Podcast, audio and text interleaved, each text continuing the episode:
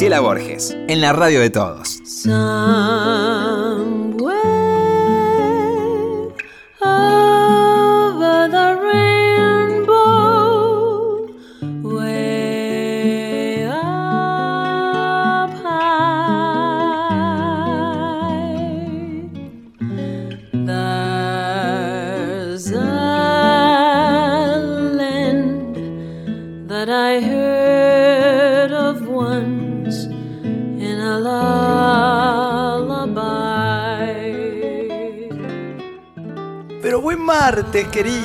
¿Cómo va? ¿Cómo está? Estoy con una amiga hoy, con muchos. Esas amigas que tienen memoria del pasado, uno, ¿viste? Siempre a veces cuando las ves, ¿no? Porque la gente me dice. El otro día una señora me dice, usted es muy cariñosa. Y digo, mira, sí es verdad, es ponderativa, sí es verdad. Pero hay algo que vos no sabés. Yo soy ponderativa con la gente que verdaderamente quiero. Es verdad que admiro mucha gente y que tengo un perdón para cada uno de los pecados. Esto es fundamental. Pero hay gente en la que me desbordo, como en este caso, y perdón otra vez por mi mala voz y mi gripingui mal curada, porque no solo la admiro como actriz mucho, sino que tengo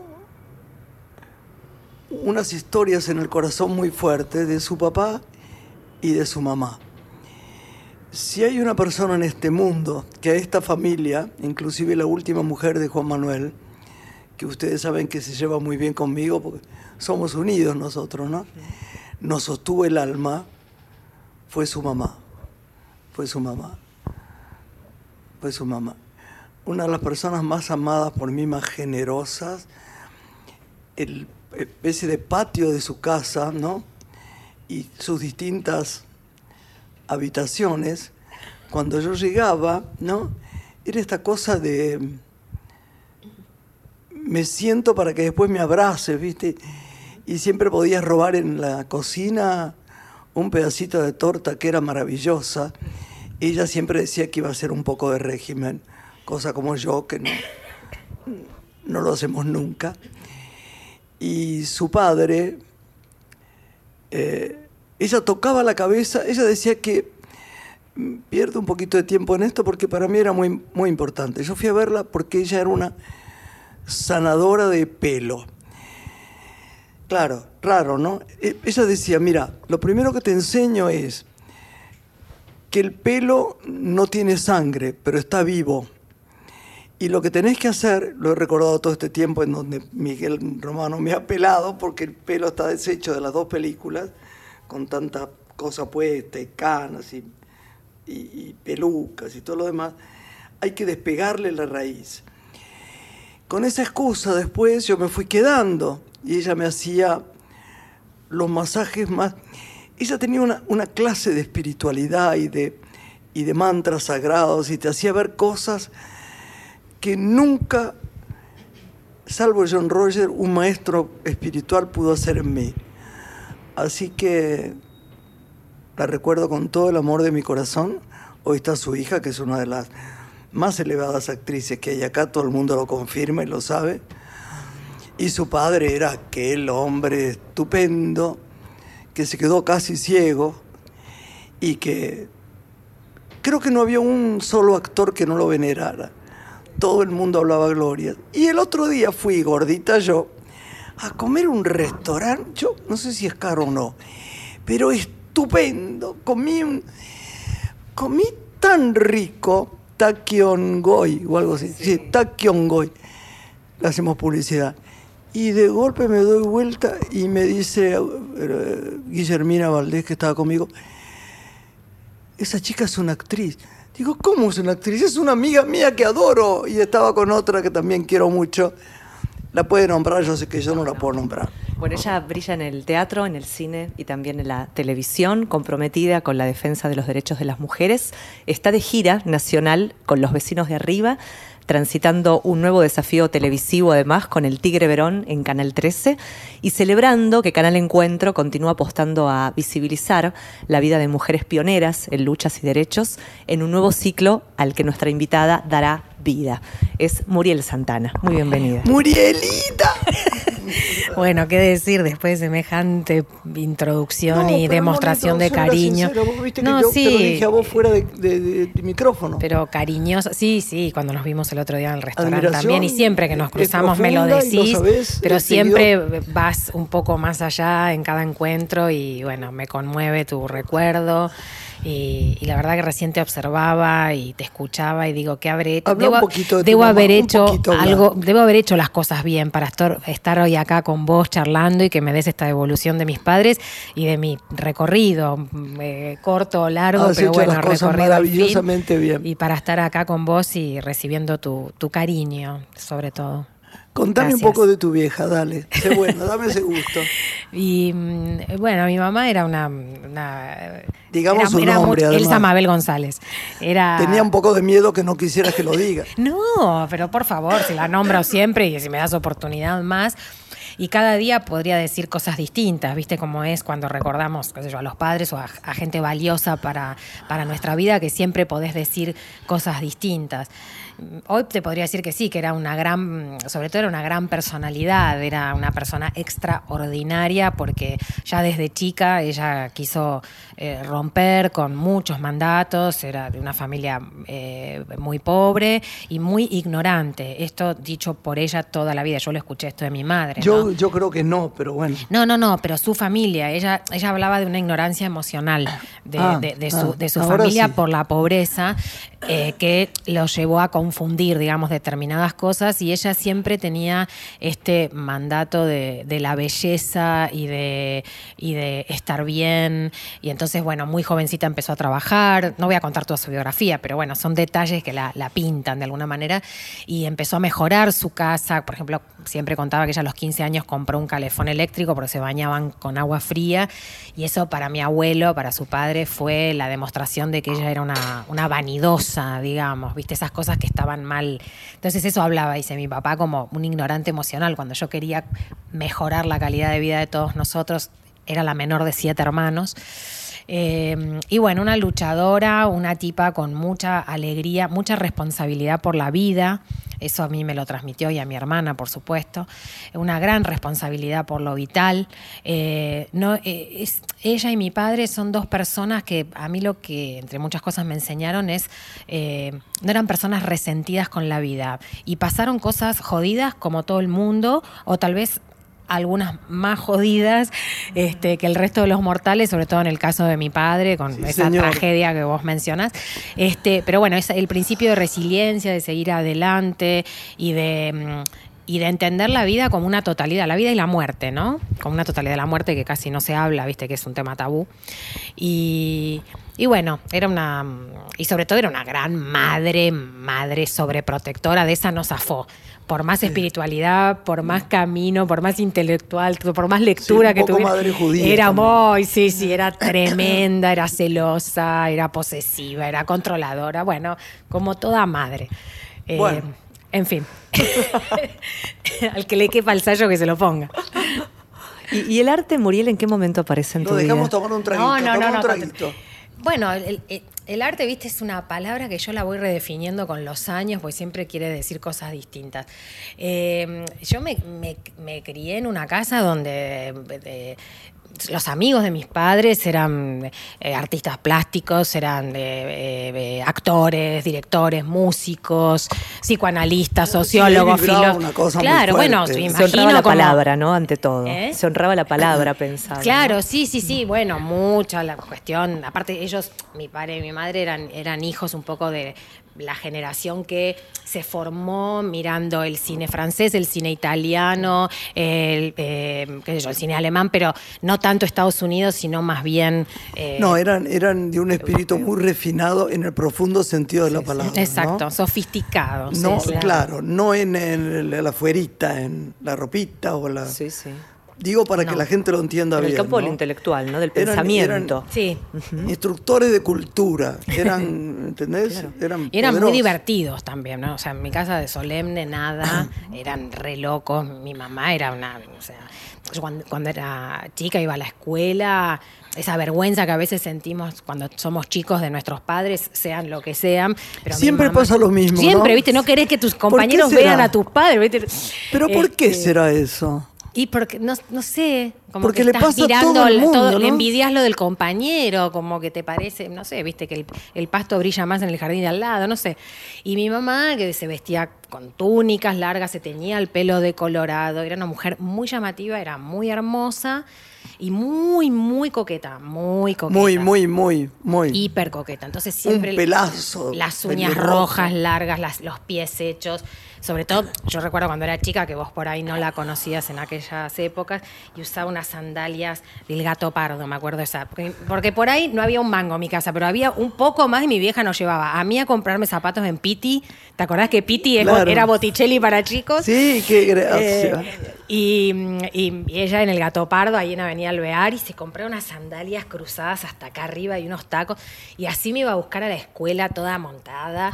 Y yo, no, mamá, por favor, no vengas con las túnicas. Deja, hijita, Pero que hablen. era una, tenía una clase con esas. Exacto, exactamente. Yo no sé cómo explicártelo. Si hubiera abierto la puerta en Venezuela 3200, si me hubiera recibido con jeans, con una camisa, Y no. sus túnicas eran como, qué sé yo, como eh, un buen saibaba. ¿no? Bueno, en, en much- durante muchos años, en la década de los, del 70 y 80, ella se hacía intervenir las túnicas por amigos pintores. Sí, Entonces, es imagínate lo que era, era un escándalo caminar por la calle con ese pelo rojo, el- el- las túnicas pintadas a mano, por algunas sí y otras no, otras le traían de la India o se compraban de, de México. Todo yo. eran túnicas. Sí, sí, sí, sí. Así es. Y un padre sensacional, Bueno, buen sí. actor, estupendo. ¿Cuál fue la última cosa que hizo Walter? Eh, hizo, mira, nada más y nada menos que la última cinta de Crap en el San Martín dirigido por Gené. es verdad. Donde vos trabajaste, ¿no? En No, el no último era un- lugar. un unipersonal. No, no, el Ah, la sala. en la sala. En la sala En la sala donde el papá trabajó. Claro, la- yo hice en el 2017, el, el año pasado, año pasado. eh, Petra von Kant en la misma sala increíble. que él, este, sí, sí, hizo la última cinta de Crap que mm, fue la coronación para ellos dos, para esa relación también tan fraterna, podríamos decir, Sí. eh, entre Juan Gené y, y mi papá. Y fue Dos soles. Ay, dos- Juan dos Gené, qué precioso. Dos fuerzas de la naturaleza, dos cabrones también, vamos a decirlo así también, dos malhumorados, este, encantadores, pero bueno, había que llevarlos. Y mm, muy exigentes los dos. Y bueno, decidieron hacer esto, se lo presentaron a Kive Stive, Kive dijo inmediatamente vengan. Y, y sí, fue, mm, este, fue la coronación, me parece, porque Juan después se enfermó también. Y bueno, y ese fue el, el principio, digamos, de, la- de las pérdidas en la vida de, de- de mi papá, porque se muere Juan, a los ocho o nueve meses se muere mi mamá y a los seis meses se muere él. Entonces fue una especie de continuidad para nosotros, sobre todo la pérdida de, de mamá y papá con diferencia de seis meses. O sea que no me acuerdo cuándo Sí. se murió. Mamá se murió en noviembre del 2011 Sí. Y casi diciembre y mi papá en junio del 2012. Pero bueno, Y el arte, decías entonces, Y estaba estuvo ahí. presente siempre Sí. y en algún momento vos decidís instintivamente seguir ese camino, ¿no? Pero además es increíble porque sus compañeras, compañeros, este, tienen por ella una admiración que es vibrante, que se nota que se- vos la sentís, ¿no? ¿por mí decís? Por vos, sí, tus compañeros, una cosa, vos la nombrás y la gente, sí, tiene un- un- una cosa de... Yo dije que venías estos días a grabar conmigo. Sí. Ay, qué actriz divina y qué persona. No te pregunté porque no- no- y re- me quedé enganchada con lo de papá y eso y digo, y sí. No, no, ya, Pero ya estamos, ya en, estamos, ya estamos, en, otro Muriel territorio. Santana. Pero la gente dice, qué actriz estupenda, qué... ¿Y quién me nombra? Porque además siempre pasa una cosa graciosa con vos. Siempre nombran un espectáculo donde vieron que les gustó mucho y, y les quedó. No pasa con cualquier actor. No dicen, Un trabajo ay, que este, recuerden". Muriel Santana, no qué buena es, pero no me acuerdo qué vi. A ver qué. No, hay algo como muy. Y a mí, por ejemplo, me, me- me, me emociona cuando me, me señalan algún trabajo de teatro, cuando en la calle, más Sí, que la claro. televisión, que por supuesto tiene esa gran llegada. Pero la televisión has La televisión, unos personajes sí. extraordinarios. Pero sobre todo cuando me dicen yo te vi en La vida es sueño, por ejemplo, Sí. que fue un- un- un- una experiencia más que una obra de teatro que muy marcatoria para mí como actriz. Y yo ahí me quedo hablando y me quedo, ¿viste? Me gusta más que, eh, no por, no por eh, digamos, descalificar algún otro tipo de admiración, pero bueno, aquello que también a nosotros nos, nos impactó como nuestro camino también y que haya impactado tanto al público es, es muy lindo. Y hablando de esto que vos decís del, del cariño y todo, me acordaba una cosa de Alfredo Alcón que decía eh, que era muy importante ser querido, porque ¿qué, qué haces cuando te quedas solo con todo, con solo la admiración? No haces nada, que lo importante Pero es que, si que te nosotros hacemos una carrera tan precaria para ser queridos. Me extraño cuando los actores, a veces cuando yo me quedo a la salida del teatro que estoy haciendo este show que me encanta, que es lo que más feliz me hace, mucho más que filmar. Chiquito, grande, mucho público, poco público, no importa. Cuando están los videos, las canciones. Y, y todo esto, yo siempre pienso en esta precariedad de lo que es, porque nos vestimos de otra cosa, eh, con palabras de otro, lo que siempre decimos. ¿Y para qué lo hacemos? También lo hacemos, como decía Alfredo eh, Alcón, ¿no? Eh, lo hacemos para que nos amen. Entonces me extraña que los actores, ay no, no, sacámelo de encima, no, a la salida no, no quiero, no, no quiero verlo. Yo con frío me quedo, pero no porque sea buena, me encanta ese calor humano que... Las selfies me tienen. Eso, ¿cómo te llevas vos con la Yo- selfie? Vos sabés que les digo últimamente, a la salida del teatro, digo, chicos, hagamos una cosa. Yo saco la selfie, pero pongámonos cuatro o cinco juntos. Claro. Porque, de- pero es que les gusta de a uno. Sí, de a uno, todos de a uno, sí, sí, ¿Viste? de a uno. Pero vos le decís, yo saco, van a ver qué bien. Te pones ahí, yo ya me la sé bien. La selfie la hago regia, regia, mucho mejor que las fotos normales. Y entonces, pero ¿cómo Esa lo es vas a buena, hacer? eh, te la voy a tomar esta, la de yo hacer la selfie. Chicos, chicos, yo hago la selfie, venga. Pero nos A ver, juntamos un grupo. Bastante, y ellos les gusta amontonarse ahí para que vos digas que vos le sacaste la foto. Claro. Y son tan lindas la gente que se emociona y va y te quiere. Porque hay algunos que ya los pescás que les da lo mismo, ¿viste? Que dicen, Sí. ¿quién es? No, ¿Viste? Que no tienen idea. Sí, sí, sí, Ah, sos- vos sos la famosa. Sí, vos, no, porque, ¿quién es esta? ¿Cómo se llama? Suponete que digan. No, no creo que sea tu caso ni el mío, porque ahí saben, Mm. en general, si van a ver la función. Pero hay otros que no, por la calle, ay, a ver, vos sos, ay, vení, a ver, Ah. nada, ¿no? Pero igual, igual hay que corresponderlos, porque están tan pendientes de, de- de uno, de lo que hace. Bueno, y en ambos casos, digo, los espectáculos que vida, ambas realizan las giras federales para celebrar, ¿no? Que una obra pueda Sí, rodar no, por, no, por el país. La gira es. Mira, yo hace muchos años había hecho, bueno, giras y muy precarias, debo, debo decir. Y siempre tenía ganas de hacer la gira con el Paseo La Plaza. Porque sabía, por experiencia de mis compañeros, de amigos, que eran muy lindas giras, son giras grandes. Y efectivamente, nuestra gira es de cuatro meses y medio. Hablas de la de los vecinos, vecinos de, de arriba, arriba, ¿no? específicamente. Que hasta septiembre van a estar rodando y en septiembre vuelven al a Buenos Metropolitan. Aires, exactamente, volvemos al Metropolitan hasta fin de año, eh, despedida definitiva, tres meses hacemos en, en Buenos Aires. Pero el, el tema de la gira nos hace sentir como este, esas compañías de actores de antes, arriba del carromato, que baja. Encima hacemos una Qué comedia brillante, o sea que bajamos y es todo risas, risas, risas. Y es lindo, ¿viste? Es lindo estar en el hotel. A veces también esa convivencia, decís, bueno, qué suerte que los lunes nos separamos y hasta el viernes no nos vemos. No, porque, uno se pegotea. intenso, Pero aparte, por es ejemplo, intenso. en la problemática de los hoteles, hay muchos lugares ahora que están mejor de hoteles, pero hay otros que no hay nada. Y no te importa nada, porque en el fondo si decís, no tengo frío, bueno, no me muero de calor, te, te, te conformás, no pedís el Ritz en París, ¿viste? Y sin embargo, claro, no, no pedís nada más que que esté limpio, ¿viste? Sí, por favor. Y que, amigo, comamos donde, uy, donde, te- donde haya rica comida casera, qué bueno, y nos sentamos todos en la mesa. Hay una cosa de fraternidad, hay como una familia alternativa en lo que uno hace, Absolutamente. que es tan poderoso, ¿no? Tan poderoso, es una bienaventuranza en el fondo. Las giras son, la de Bebán con, en una época muy dura, con mucho frío, cuando hicimos cartas de amor, me costó mucho porque por- porque era muy dura la obra. Es una obra muy dura, una hora cuarenta de, desde los tres años hasta el fin, hasta el fin de la vida de esta gente era dolorosísima, ¿no? Y cuando salíamos había un estrés y una tristeza que me llamó la mi actriz favorita este, en ese momento y, y, seguirá haciéndolo, ¿no? Que es este, Alicia Bruso, y me dijo, Borges, ¿qué?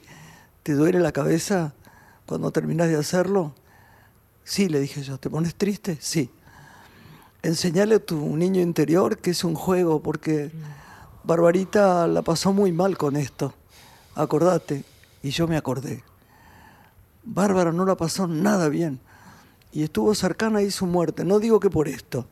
Digo que hay que cuidar mucho el corazón, ¿no? Y el, el- el- el cuerpo, la, No, y la conciencia. hacer y transitar una obra que te lleva emocionalmente por esos terrenos y encima en gira es una exigencia eh, monumental, porque una cosa si la haces en Buenos Aires, que volvés a tu casa, volvés a tu refugio, a tu hogar, a tu cama, a tu cocina, no sé, a tu taza de té, y otra cosa es si volvés por ahí a un hotel que es impersonal, un hotel más lindo o un hotel no tan lindo, depende del O lugar si donde vayas. larga la gira. Esto Y si son largas. Sin volver a casa.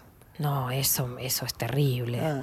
Uno a veces subestima el cansancio de la gira porque tenemos esa felicidad siempre de tener el trabajo, de estar de gira, y en nuestro caso que nos va muy bien también, que realmente, qué sé yo, agotamos las entradas en este año tan difícil, en invierno, no sé. Hemos ido a lugares en Mendoza de 2 grados bajo cero y se agotan las entradas. Vos decís, qué bárbaro, a esta gente le gusta más el teatro que a nosotros. Ay, qué salir con 2 grados bajo cero, yo no salgo.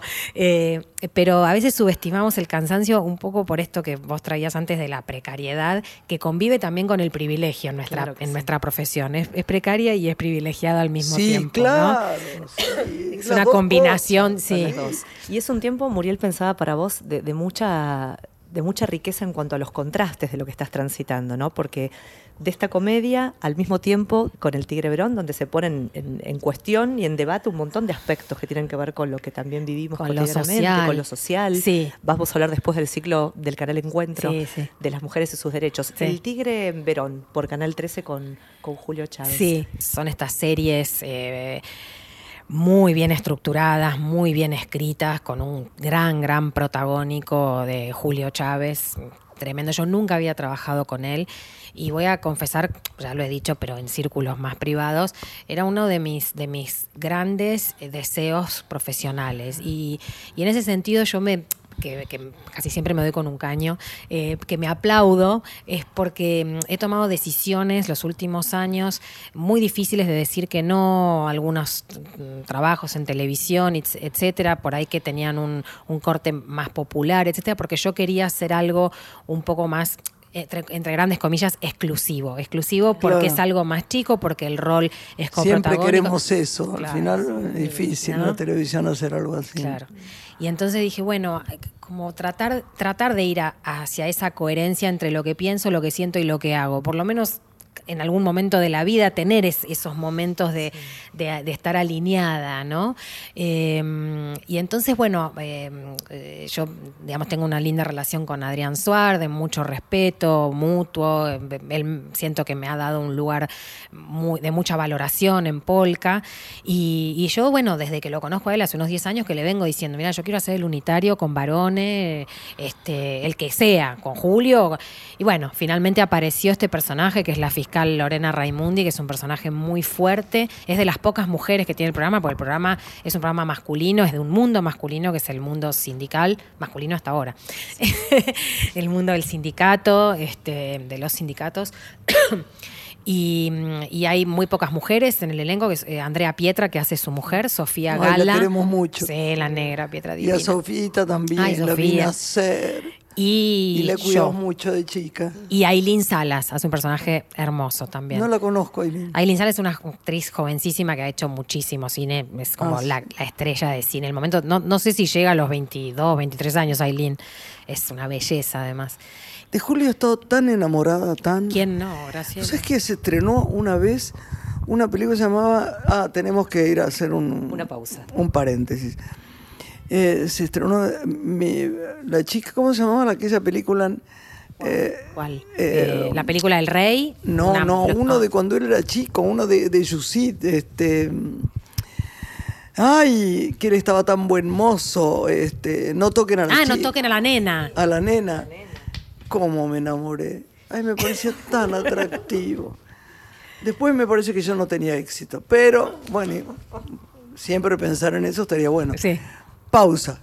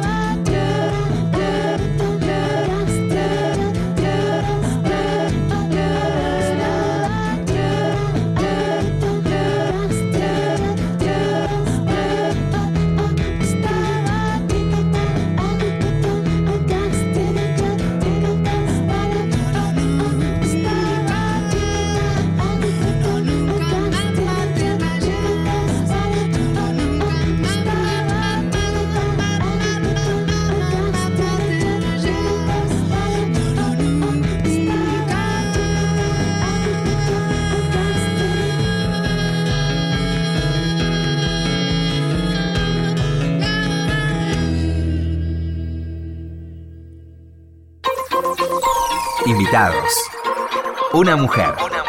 En Nacional.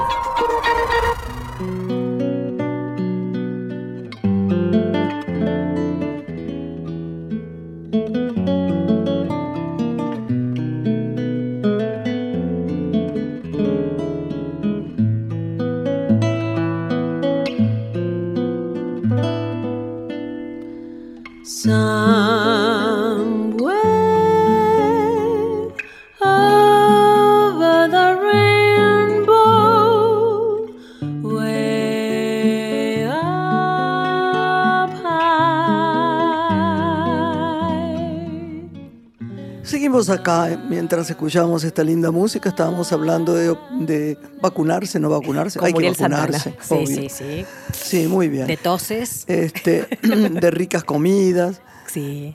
Eh, ¿Estuviste en Europa hace poco? Estuve en el 2017. Eh, San Sebastián, no. No, no, no, no, no. Fui de, fui de paseo. Con Ah, no una sé por qué pensé que estabas en un festival, mira. No, no, no, no. Eh, que yo, no, no, no. El festival, el último que estuve fue en Uruguay y acá por el, el interior del país. Pero no, no, en Europa. El de. Piriápolis no. No, el de Punta del Este, uno es Cinefem, no muy lindo, En verano, ¿no? en primavera. Rarísimo. No, pero digo, el, el El festival, festival, era en primavera, no. Fue tipo octubre. Mm, Sí. frío. Frío, sí. Sí. Sí, poniéndole el pecho. A mí me encanta el mar, pero frío es una cosa. no, no, sea para había caminar. sol, nos tocó un fin de semana agradable, pero sí, sí, no, no, no, no calor, digamos, agradable. Qué difícil es para los actores tomarse vacaciones. Para vos también, Lore. Y sí, pocas tomo. No, pero vos durante tomás año. alguna vacación. Pocas. Suelo tomar 15 días al año en verano. La verdad que pocas para lo que necesitaría. Claro, no, y aparte nosotros siempre, los actores, en realidad vacacionamos cuando no tenemos trabajo. Claro. porque- y no es que tenés vacaciones, es que no tenés trabajo. Porque si mm, tenés trabajo, seguís, seguís, seguís hasta que llega un momento que colapsás y por ahí decís, bueno, paro, o acomodo la agenda o veo. En situaciones hablo de, de mucho privilegio y abundancia que no es el presente. Pero bueno. En el colectivo de, de actrices argentinas Sí. que estás tan presente, ¿tenés una rutina establecida en la que No. tenés que cumplir? ¿O No, los no. encuentros son cuando No, necesitan Yo creo que la gente cree discutir? cosas rarísimas que no con este colectivo de las actrices. Por eso sería bueno que qué contara bueno ¿no? es sus eso, que le objetivos pregunte. Gente que. La gente cree que van a las 8 de la mañana. y ¡No! ¿Entendés lo que digo? No. Creen que es como, Como un servicio, como un partido. Un partido. Un partido político. Un partido. No, no.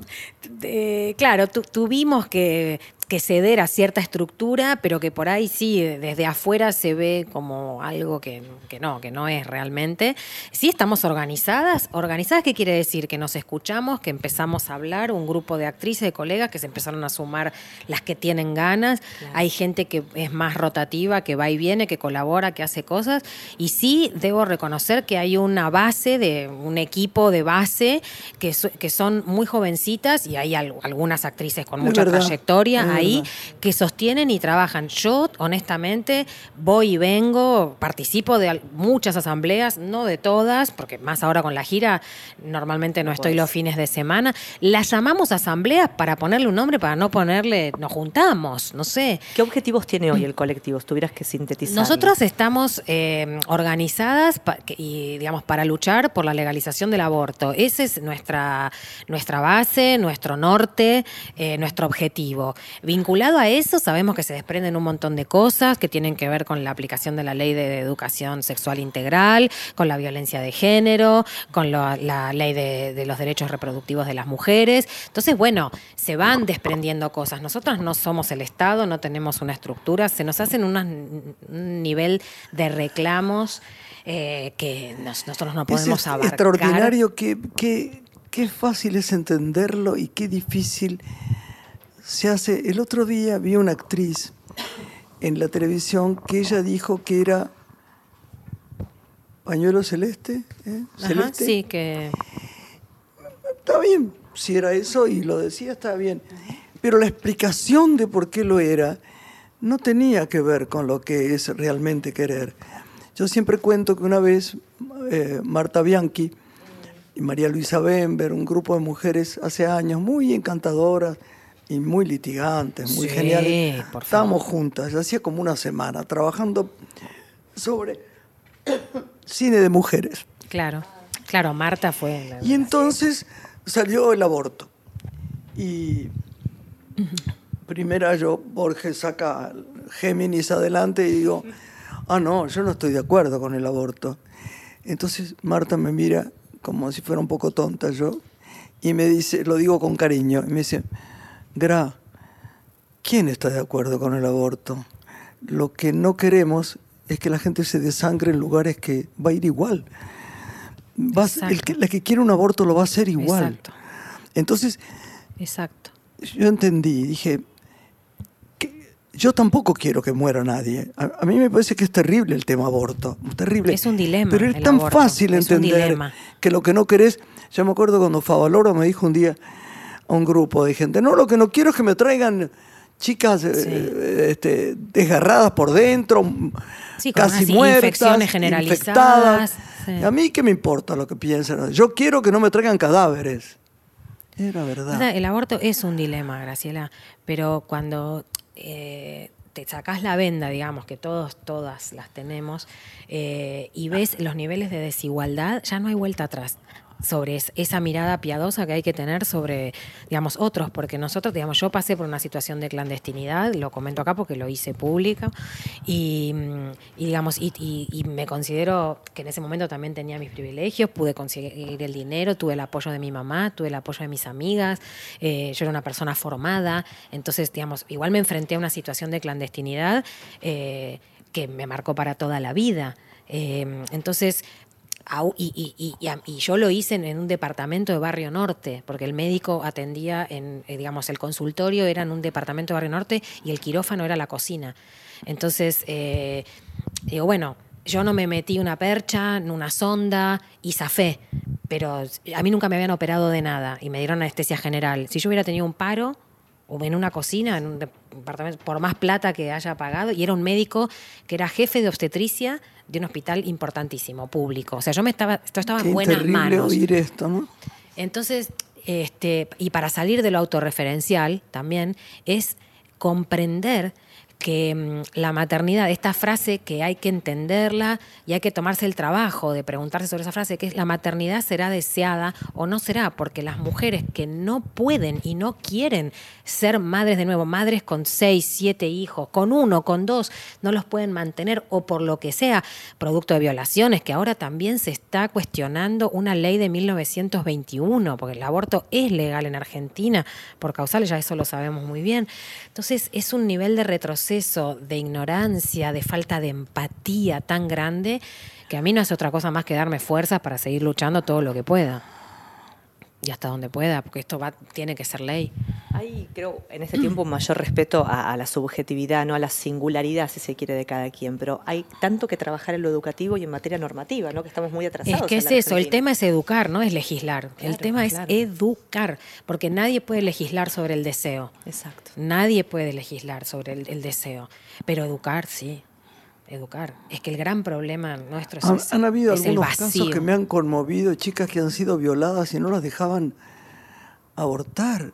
Pero Graciela ahora en Tucumán, a una niña de 11 Violada, años le han hecho una peor, cesárea, la teniendo llenaron, 13 de, años, la 14. llenaron de medicamentos para que madurara el feto, una nena violada por su abuelastro. Nosotros vivimos en un país donde eso pasa.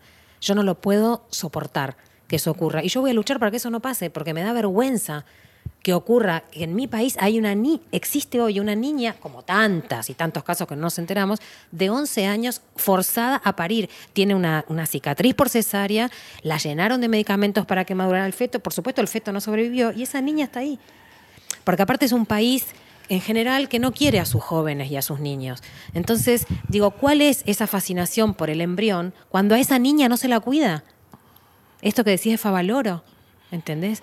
Tienen una, una- una especie de, de- Pero además, el, el, el, El Leí fanatismo. un libro maravilloso escrito por una gallega, me quiero acordar cómo se llama, pero pierdo la memoria de todo. La memoria de los libros. de- bueno, mirá que leo y leo. Que explicaba de una chiquita que la obligaron a. Creo que tenía 13 años, algo así. O menos, no lo sé. la obligaron a tener este chico que por supuesto lo odió. Todo lo que le pasó después es sanguíneo mal. ¿Cómo se le puede obligar a amar a alguien que uno no quiso tener? Pero aparte transitar un embarazo, con lo que eso implica. Porque, digamos, hay algunas voces que dicen que, bueno, que los, los niños deben ser paridos y después dados. Como si en este país, además, la ley de adopción fuera algo fácil y además transitar un embarazo no deseado. ¿Por qué? ¿Por qué? Y además, la idea de que se va a utilizar como método anticonceptivo, digamos, es- es- está, hay, hay un fanatismo, hay tanta ignorancia, un oscurantismo.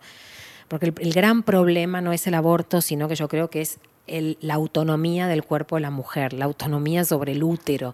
Eh, La biología no puede ser un destino. No puede ser una condena nuestra biología, nuestra capacidad, enorme capacidad de, de dar vida, no puede ser un destino, no puede, no puede ser una esclavitud. Y bueno, y así, ahí estamos, para no entrar tan... Terrible el tema. Y ahí los derechos de las mujeres vuelven a jugar en el campo interpretativo con este ciclo que Muriel va a hacer. A partir de ahí, Ay, para el canal contame, contame de Encuentro. Sí, bueno, nosotros eh, en el 2017 eh, me convocaron para hacer un especial de Canal Encuentro de 40 minutos eh, con un documentalista extraordinario que se llama Federico Randazzo, que había desarrollado una idea, es- eh, porque se cumplían 70 años del sufragio en Argentina, ¿no? Que, Eva Perón había dado el, sufragio. Entonces, eh, se preparó un especial y la propuesta era que yo le pusiera al cuerpo a cuatro sufragistas, cuatro mujeres que habían luchado desde distintos ámbitos por el, el sufragio. Entonces, el, el programa se llama eh, Sufragistas Pioneras de las Luchas Feministas. Y la dirección... Qué lindo. Sí, hermoso. Y la dirección actoral la hizo Rubén Schumacher, Ah. con quien yo me formé también. Y bueno, entonces fue una combinación, eh, un encuentro de esas cosas que a veces nos pasan, un verdadero encuentro. Y fue un programa, bueno, donde le puse el cuerpo a esas cuatro. Una es Alfonsina Storni, eh, Juliet- Julieta Lanteri, Salvadora Medina Onrubia y Carolina Musili. Desconozco. Carolina Musili, yo por supuesto no sabía quién era y casi nadie sabe quién es. Era una, una obrera de que se murió a los 26 Ah, años sí, del claro, Partido sí. Socialista. Bueno, también una gran luchadora. Y el programa tuvo tanta repercusión y tanto éxito para el canal que nos propusieron hacer una especie de, no, sí, de continuidad o bueno, profundizar en esa idea, ya dejando de lado el sufragio y, eh, y adentrándonos un poco en la historia de algunas mujeres que sin ser feministas, porque no sabían lo que era el feminismo ni nada, y también por ahí con ideas muy conservadoras, lucharon o rompieron con mandatos y lograron muchas cosas para las, las, las mujeres. Una, qué sé yo, Mariquita Sánchez de Thompson, que estoy fascinada. Otra, Juana Manso, estoy como... No, María Sánchez es un Sí, personaje. no, no, es un bueno, y, Ju- y Juana Manso, Juana Manso, lo que Sí, ha hecho, Juana el modelo educativo que tenemos hoy fue La gente sabe ella. poquísimo de Juana o sea, Manso. bueno, yo ahora estoy estudiando, te, te confieso que yo no sabía casi nada. Eh, y entonces ahora van a ser ocho mujeres, no cuatro, y en vez de ¿Esto ser... es teatro o yo estoy confundiendo? No, esto es Canal. Encuentro. Televisión. Un documental. es. ¿En dónde? En, eh, Canal Encuentro. en canal- ay, es el canal que adoro. Y sí, Oh. y sí. Bueno, recuerdo que eh, el premio Nobel Octavio Paz decía que Sor Juana Inés de la Cruz había sido la primera feminista de la historia, Ajá. porque ella había aprendido a leer con los libros de su abuelo a escondidas de su mamá. Porque en aquella época, recordemos que la educación intelectual estaba prohibida. Estaba vedada, Y no sí. sabía yo que Sor Juana había sido considerada la primera feminista. Yo tampoco. Lo que pasa es que muchas son consideradas la primera mujer que dio un discurso en público, la primera mujer que dio un discurso político en público, la primera mujer que dio, viste, vos vas viendo Sí, las, las sí. primeras, las que primerearon, por eso se llama pioneras el ciclo, Bien. porque bueno, este, han dado esos primeros pasos, en el caso de Juana Manso me tiene muy conmovida, no voy a adentrarme en ¿Ese eso vas a porque hacer vos? es una, claro, una de las ocho que, que- que vamos a hacer. ¿Quién dirige? Federico Randazzo, este Ah. documentalista que te decía, y Schumacher hace la dirección actoral. Qué bueno. Sí, divino, divino. Yo ahí le pasé el link a tu productor del, de, este, de este documental para que lo veas Qué cuando bueno. tengas ¿Ambientado ganas. en cada época histórica? No, de no, está es cruzada, está, sí, está cruzado con lo contemporáneo. El vestuario sí, hay una reconstrucción desde ahí, pero hay unos cruces que lo, que digamos que por contraste lo vuelven contemporáneo, porque si no tenés que hacer una reconstrucción de Muy época. compleja. No, y que tan, claro, que no, no llegas nunca a que sea un, en, en un programa tan chico. ¿Y cómo trabajás eh, el personaje? Más allá allá del guion que te acercan, te invita a seguir investigando Bueno, Sí. investigó sobre esas mujeres. primero y después creaste el propio, ¿no? Claro, como con una- Rubén, Schumacher, digamos, y es a partir de, text- de textuales de estas mujeres. Claro, Se- Porque tampoco sabes cómo caminaba, no, cómo miraba. no, qué- ni- pero eso a Rubén no le interesa para nada. Es, Mira, ¿ves? es Está una bueno. mujer, que en este caso soy yo, pero puede- podría haber sido cualquier otra actriz, que es todas. También esa es la idea de que sea una sola actriz que haga todas, porque es una que es todas. Eh, no, no van cambiando.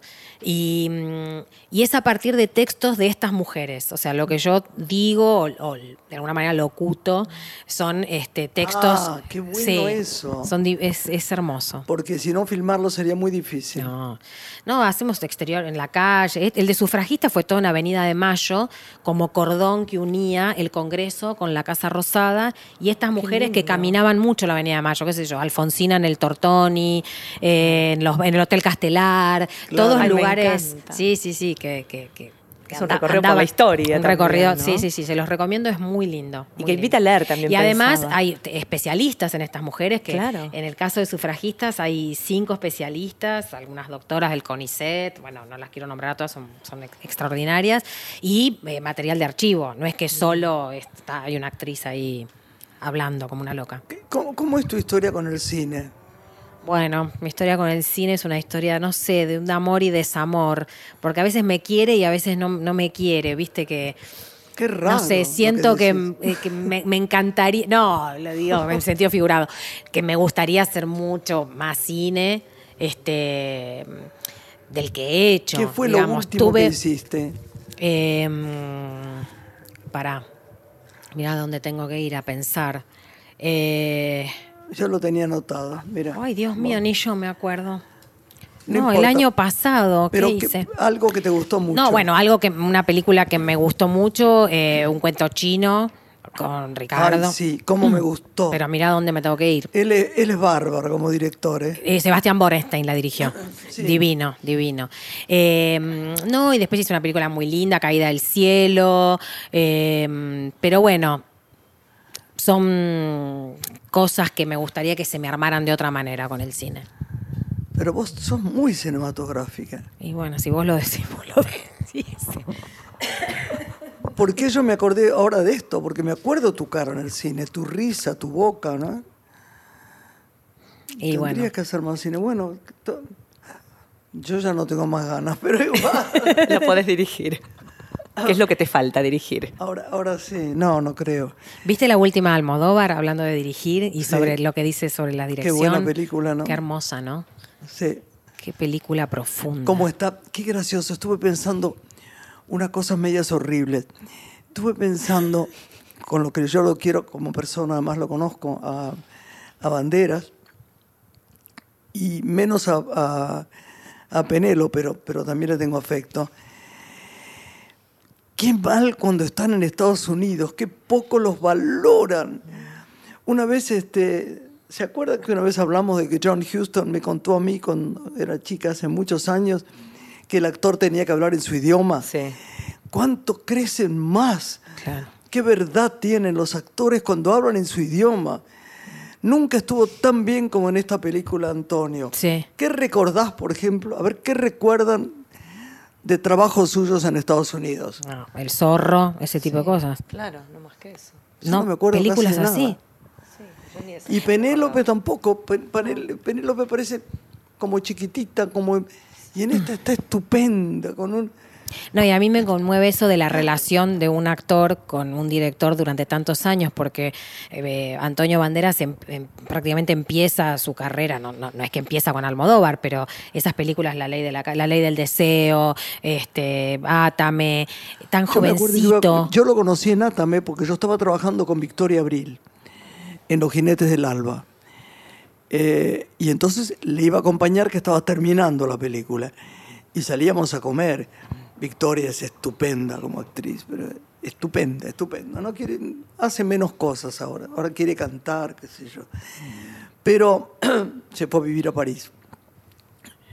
Pero él, era extra, él es extraordinario en su lengua.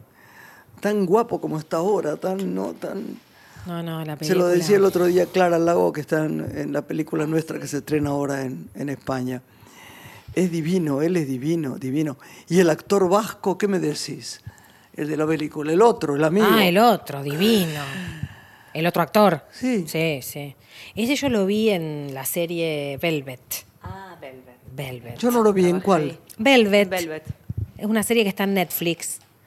Sobre una tienda por departamentos, así. ¿Española? Sí, española. Me cuesta mucho española. Porque con sinusitis crónica entiendo nada. Cuando filmé con ellos también me cuesta entender. Ensayamos, y, venido vestido, me queda usted. Digo, ¿qué dicen? ¿Qué, dicen? ¿Qué dices? No, pero es verdad, qué lindo, Antonio, qué linda película. Qué linda película, qué triste. O sea, que yo venía bien, emocionada, normal, digamos, una, una emoción normal, y en el plano final, cuando ya ves que es un set de televisión, Sí. el de Penélope y el niño, Sí. y dicen corten, y ella gira así, lo, lo mira al nene y le estira la mano y ahí se congela la imagen. Yo, sin solución de continuidad, me, me desmoroné Sí. emocionalmente. Y ahí la película terminó y dije, después cuando se me pasó eh, ese ataque emocional, dije, claro, todo, me preparó toda la película para este momento final Sí. en que una en que vos ves que es una actriz que está Sí, actuando de su sí. madre y ves el carro, ves la cámara, ves todo y la emoción de él que vuelve a dirigir, que recupera esa salud, te llaman. No, no se preocupemos, seguimos andando acá. que, eh, y esa, mm, esa capacidad de él que puede dirigir de nuevo a partir de una reparación amorosa con el personaje de Sbaraglia. Exacto. Cuando ese personaje vuelve a su vida y le dice lo importante que fue para él, él ahí puede salir de ese gran dolor físico, psíquico y emocional. Es curioso que esté filmado en su casa, además. ¿Cómo en su casa? Su casa verdadera de él. No, ¿de quién? Sí, de Pedro, el departamento ese. Ay, no sabía, Sí, Graciela. sí. El departamento de banderas. Ay, no, la tengo que ver de nuevo. El departamento de banderas es en la casa. Sí. Con esos cuadros, todos los originales, todo eso que. Me, me lo contaron todo y me lo contó también Cecilia, que, que vivíamos ahí cerca las dos de la casa de él y ya vamos- Ay, por iba favor, mucho. No, ahora voy a verla de vuelta y lloro. Me lloro Creo que ya no me queda voz. Este, pero, pero- ay, dos minutos nomás. Bueno, ¿qué nos querés decir? Que, primero que te queremos, yo Y te lo yo digo a vos, y, y la Lore también, que sigas siendo tan linda, me traigas tan lindos recuerdos de amor y tantas gracias, Ay, Graciela. tantas gracias y tanta gracia por haber tenido esa madre que tuviste que me ayudó tanto en la vida y ese padre precioso, que sigas siendo esta actriz linda, luminosa que sos y con convicciones sin alardes. Porque la, la gente cuando quiere comunicar algo enferma de trascendencia a las cosas, entonces se hace menos profundo. Sí, Gracias, No hay Muriel. nada que agregar a lo que dijiste. Gracias. Gracias a vos, Graciela. Con todo el corazón. Muchas gracias. Gracias, te quiero. Gracias. Nos despedimos. Va- Vea Buena cosas y cuéntenos la semana que viene. ¿Cómo ¿eh? no? Hacemos Bueno. una síntesis de teatro. Un beso, chicos. Un beso a los dos. Hasta el martes. Una mujer se ha perdido. Conocer el delirio y el polvo. Se ha perdido esta bella locura, su breve cintura debajo de mí. Se ha perdido mi forma de amar. Se ha perdido mi huella en su mar.